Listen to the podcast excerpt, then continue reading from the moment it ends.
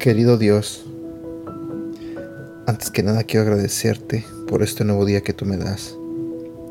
Señor, quiero pedirte que abras el corazón y la mente de las personas que están escuchando este audio en este momento. Te pido, Señor, que seas tú el que les hable a través de este devocional. Y también te pido, Señor, que bendiga sus vidas. En el nombre de Jesús. Amén. Hola, buenos días, ¿cómo estás? Para muchos han de estar contentos porque es viernes. Y pues sábado y domingo no trabajan, descansan, se quedan con sus familias, pasar un buen fin de semana. Pero bueno, el día de hoy vamos a empezar una serie que tiene que ver con el perdón. Sí, para muchos quizá pueda ser algo fácil, pero también para muchos algo difícil dar o recibir un perdón. Así que haremos esta serie sobre este tema y el día de hoy vamos a hablar de la introducción, el día 1, que empieza así. El perdón, un principio básico en la vida de todo cristiano. El perdón es realmente una acción o actitud que todo cristiano y evangélico debe practicar desde el momento que recibe a Cristo Jesús como su Salvador personal. El diablo siempre quiere contristar al Espíritu de Dios en nuestras vidas, poniendo rencillas entre familiares o hermanos, aún en nuestra iglesia local, y sembrando un sentimiento de orgullo para no pedir perdón o perdonar.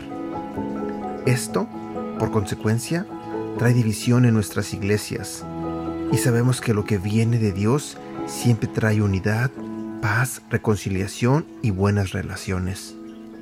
La Biblia dice en Hebreos capítulo 12 versículo 14, Buscad la paz con todos y la santidad, sin la cual nadie verá al Señor. Desde que nos convertimos o desde que recibimos a Cristo en nuestro corazón, Satanás está ahí para tentarnos, poniendo en nuestra mente prejuicios, pensamientos de mal acerca del hermano, nos recuerda sus defectos, traumas o malas experiencias que hayamos tenido en el pasado y eso limita en gran manera a desarrollar buenas relaciones. Lo maravilloso es que Dios no permitirá que seamos tentados más de lo que podamos resistir. La Biblia nos dice en 1 Corintios, capítulo 10, versículo 13, No os ha sobrevenido ninguna tentación que no sea humana, pero fiel es Dios que no os dejará ser tentados más que lo que podéis resistir, sino que dará también, juntamente con la tentación, la salida para que podáis soportar. Dios siempre quiere que pasemos por alto las ofensas de las personas. Eso nos dice en su palabra. En el libro de Proverbios capítulo 17 versículo 9 nos dice, El que cubre la falta busca amistad, mas el que la divulga aparta al amigo. Entonces, recapacitemos y perdonemos las faltas que muchas personas nos puedan hacer, con intención o sin intención, y más aún si Dios nos dice que cubramos la falta, es decir, que lo pasemos por alto. No será fácil, pero en obediencia a su palabra y sobreponiendo a nuestras emociones, debemos hacerlo. Y perdónanos nuestras deudas, ofensas, pecados, como también nosotros perdonamos a nuestros deudores, los que nos ofenden, nos hacen mal. Mateo capítulo 6 versículo 12. Reflexionemos juntos. ¿Ya recibiste el perdón de Dios en tu vida? ¿Has perdonado a los que te han ofendido? ¿Has pedido perdón a los que te has dado cuenta que has ofendido? ¿Crees que Jesús puede ayudarte a perdonar a tus enemigos o a las personas que te hayan ofendido?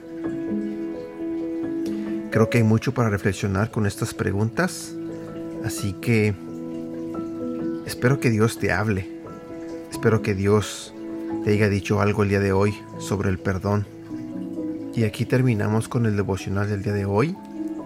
El versículo del día de hoy que vamos a memorizar o practicar se encuentra en Efesios capítulo 4 versículo 32.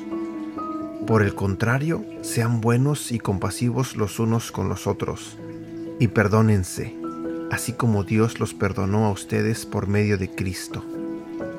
En el libro de Mateo capítulo 6 versículo 14 nos dice, Si ustedes perdonan a otros el mal que les han hecho, Dios, su Padre que está en el cielo, los perdonará a ustedes.